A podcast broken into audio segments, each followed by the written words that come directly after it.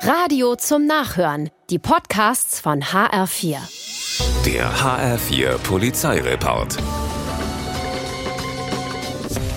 Weil er ohne Führerschein gefahren ist, soll ein 47-Jähriger aus Langenselbold bei der Polizei aussagen. Er hat einen Termin um 10 und weil er ja nicht fahren darf, lässt er sich brav von einem Kumpel zur Wache bringen.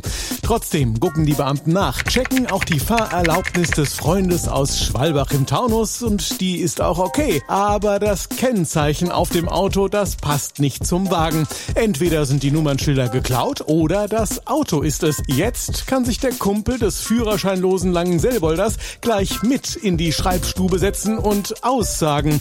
Die Heimfahrt müssen die beiden Spezialisten dann mit dem Taxi antreten. Schnell abkürzen ist ja spät, halb zwei in der Nacht. Da ist nichts mehr los, denkt sich vermutlich ein 21-Jähriger in Groß-Gerau und fährt mit seinem Auto entgegen der Einbahnstraße. Saublöd, dass da ausgerechnet im selben Moment eine Polizeistreife unterwegs ist.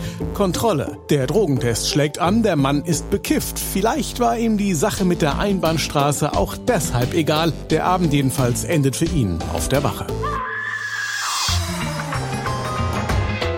In einem Regionalexpress wird einer 78-Jährigen während eines Nickerchens das Handy geklaut. Als sie es in Fulda bemerkt, geht sie zur Polizei mit wenig Hoffnung. Doch die Beamten können helfen. Sie orten das Handy der Frau. Es fährt im Regionalexpress in Richtung Frankfurt und mit ihm vermutlich der Dieb. Und der wird am Ende punktgenau geortet und festgenommen. Technik sei Dank.